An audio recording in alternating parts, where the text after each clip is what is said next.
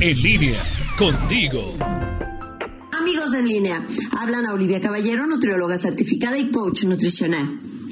Me han preguntado mucho sobre el nuevo etiquetado y hoy compartiré con ustedes la información que publicó recientemente Griselda Vega sobre la conferencia de la ingeniero Rosa María Ramírez Cermeño, directora de Tecnua, en el Foro Virtual Empresarial y de Negocios de Alimentos Procesados 2020. La modificación de la NOM 051 SCFI SSA1 2010, que se llama Especificaciones Generales de Etiquetado para Alimentos y Bebidas No Alcohólicas Preenvasados, Información Comercial y Sanitaria, se hicieron cuatro modificaciones fundamentales. Primero, en la superficie principal de exhibición. Esto es la inclusión de los sellos de advertencia, que tienen esta forma de octagonito, y las leyendas precautorias. En segundo punto, se quitan los personajes de caricatura, de acción y de películas que pudieran llamarle la atención a los niños. En tercer lugar, sabemos que en otras épocas una asociación, federación o instituto podían avalar un producto. Sin embargo, hoy día, si hay un solo sello, ya no podrán contar con aval alguno. Cuarto lugar, sabemos que hay también definiciones nuevas, como por ejemplo, ya no se dice información nutrimental, sino declaraciones nutrimentales. Se agrega también el término de azúcares, que son todos los mono y disacáridos presentes en alimentos y bebidas no alcohólicas.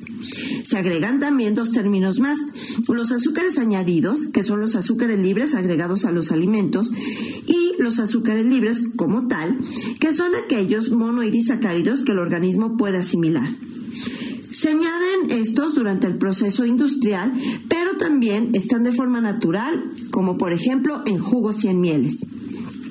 Ahora, los sellos de advertencia son cinco. Exceso de calorías, exceso de sodio, exceso de grasas trans, exceso de grasas saturadas y exceso de azúcares. Todos ellos importan porque todos están asociados al desarrollo y aparición de obesidad, diabetes, hipertensión, enfermedad cardiovascular, dislipidemia, hiperuricemia, enfermedad renal crónica, cáncer y muerte. Bien, si la superficie del producto es lo suficientemente grande, habrá tantos sellos como se necesiten. De lo contrario, solamente habrá un sello y dentro de él se indicarán el número de nutrimentos de riesgo que tiene el producto. Adicional a los sellos hay dos leyendas precautorias. La primera dirá, entre comillas, contiene edulcorantes no recomendable en niños. Recordemos que los edulcorantes son sustitutos de azúcar que permiten que el producto tenga menos calorías, pero no disminuyen el gusto por lo dulce y además se ha visto que modifican la flora gastrointestinal, la microbiota, lo que afecta la digestión, la inmunidad y muchos procesos importantes del cuerpo. Segundo, hay otra leyenda precautoria que señalaría, entre comillas, contiene cafeína, evitar en niños. Sabemos que la cafeína es un estimulante del sistema nervioso, con lo que se trata de evitar que los pequeños se expongan a esta sustancia. En ninguno de los dos casos se prohíbe el consumo, ojo, ¿eh? Pero sería muy inteligente, la verdad, no alentarlo. Además de lo ya explicado, el envase debe de tener la marca comercial, la denominación genérica, el contenido neto y la contraseña oficial, lo cual indicará que se cumple con la normativa.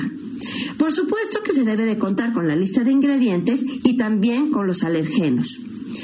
Hay muchos otros detalles importantes sobre esta norma. Si ustedes quieren conocerlos, contáctenme en Facebook en Anaoli-en línea o por el WhatsApp en el 477-314-7454.